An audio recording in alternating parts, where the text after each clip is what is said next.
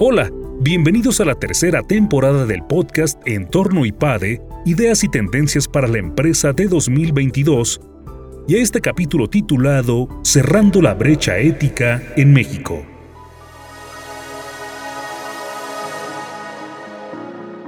En 2020 tuve la oportunidad de publicar un artículo llamado Prácticas éticas en las empresas grandes en México en el Anahuac Journal. Este es un documento en el que lo que buscaba era entender cómo estaban las prácticas éticas en las organizaciones en nuestro país, ¿no? las que tienen operación en nuestro país. Y lo que quería ver era las organizaciones grandes, es decir, aquellas que tienen más de 100 colaboradores, o en términos de industria, aquellas que tienen más de 250 colaboradores, ¿qué tanto tenían diferentes prácticas éticas? ¿Qué están haciendo para mejorar la conducta ética al interior de sus organizaciones? ¿Y cuáles son sus motivaciones? ¿Cuáles son los logros que han tenido? Es decir, ¿cuál es el estado de la práctica ética en las organizaciones en nuestro país? Y para esto, pues se enviaron los cuestionarios a las 500 empresas más grandes del país, enviarle los cuestionarios, buscar que fuera una persona que supiera del tema de ética, ya sea el encargado de ética o la encargada de ética en las organizaciones o compliance o similar, o pues el director general o alguien que tuviera claro cómo está la situación de las prácticas éticas en su propia organización.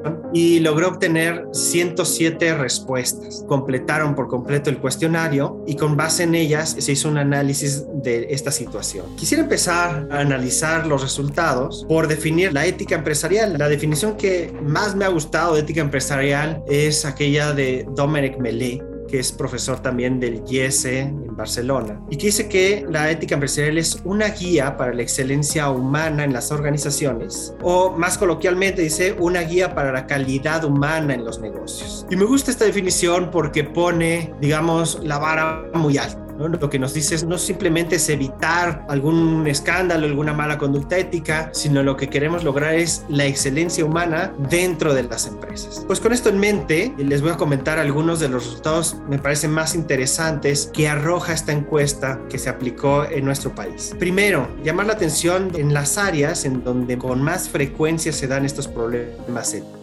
Y lo que vimos es que un 26% de las empresas nos dijeron que eh, el área donde más problemas tienen es ventas y un 19% compras. ¿no? Parece que estas áreas donde está relacionado el dinero, el intercambio comercial, etcétera, son las áreas que pues muestran problemas éticos con más frecuencia, aunque desgraciadamente no son las únicas. Un tema que me interesaba particularmente era hacer este recuento de saber qué tipo de prácticas tienen las organizaciones, qué están haciendo, qué tipo de mecanismos formales de alguna manera tienen para intentar promover la cultura ética al interior de las mismas organizaciones. Por un lado, prácticamente todas las organizaciones tienen un código de conducta, un código de ética o similar. Y también la gran mayoría de las organizaciones, un 92%, tienen una misión y una visión corporativas que les ayuda a guiar, digamos, cuál es el objetivo de la organización. Luego, alrededor de dos tercios de las organizaciones tienen varias prácticas éticas. Un 69% tiene un cierto mecanismo de resolución de conflicto o políticas de speak up, un 65% tiene prácticas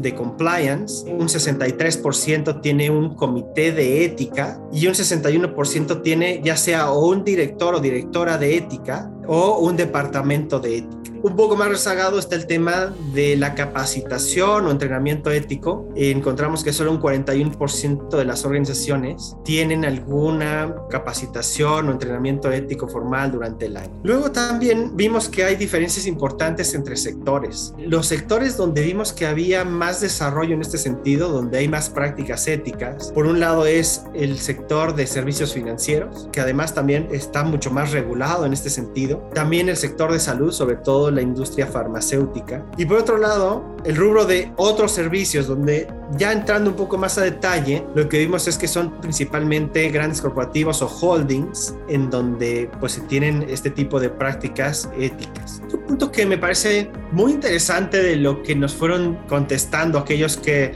respondieron a esta encuesta tiene que ver con la motivación. ¿Qué los llevó a implementar prácticas éticas en sus organizaciones? Y la respuesta número uno es el tema de la reputación. Parece que la preocupación, ya sea de perder la reputación por un escándalo ético o los beneficios de tener una muy buena reputación en el mercado, es una motivación importante para buscar la parte ética. En segundo lugar, estaban los valores personales de dueños o directores. ¿no? Esto me parece que destaca la importancia del liderazgo ético, donde los directores, las directoras de empresa tienen pues un papel muy importante a jugar en donde sus propios valores y lo que buscan en términos éticos debe de permear a toda la organización. En tercer lugar, otra vez una preocupación importante de las empresas está en la responsabilidad legal que tienen. Para muchas de ellas pueden incurrir en problemas importantes en términos legales si hay una mala conducta en sus organizaciones. Y esta es otra motivación importante. En cuarto lugar está el desarrollo personal de los empleados y está también entre una de las razones más importantes y esto pues me parece que es un motivo de alegría en algún sentido, ¿no? Porque decíamos que la ética empresarial debía de ser, ¿no? Una guía para la calidad humana en los negocios, pues justamente el que sea esta una preocupación de las organizaciones, el desarrollo personal de los empleados, ver no solo esto como algo que puede afectar a la organización,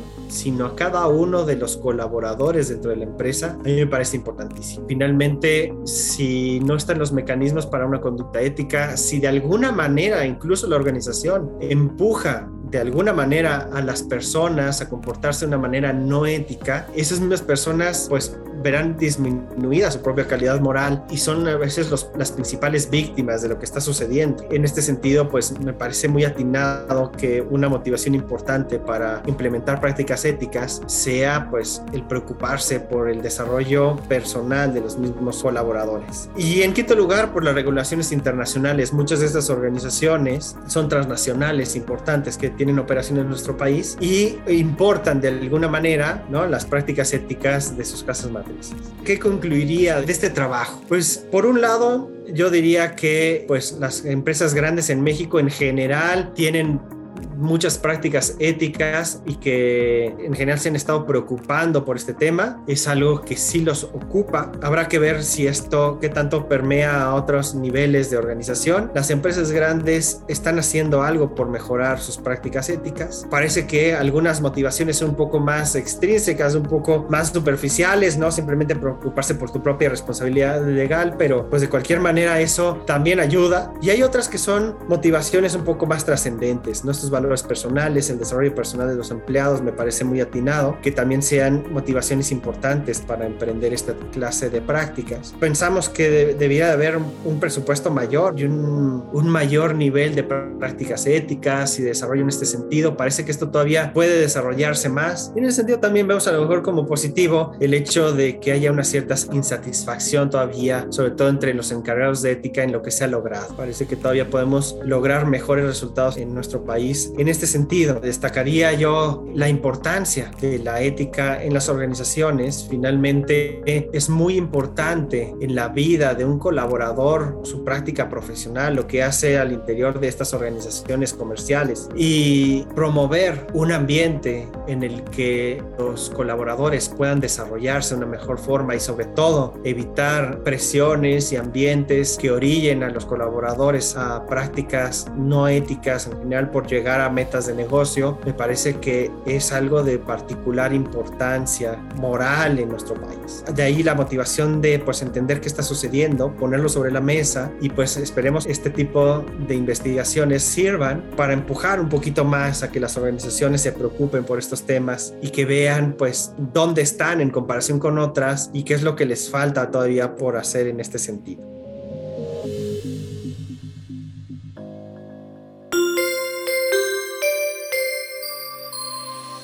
Suscríbete a nuestro canal de YouTube IPADE News Media y visita ipade.mx diagonal blog. En este canal encontrarás videos, artículos e infografías relacionadas con el mundo empresarial de la actualidad y no olvides compartir este contenido. IPADE, The World Calls.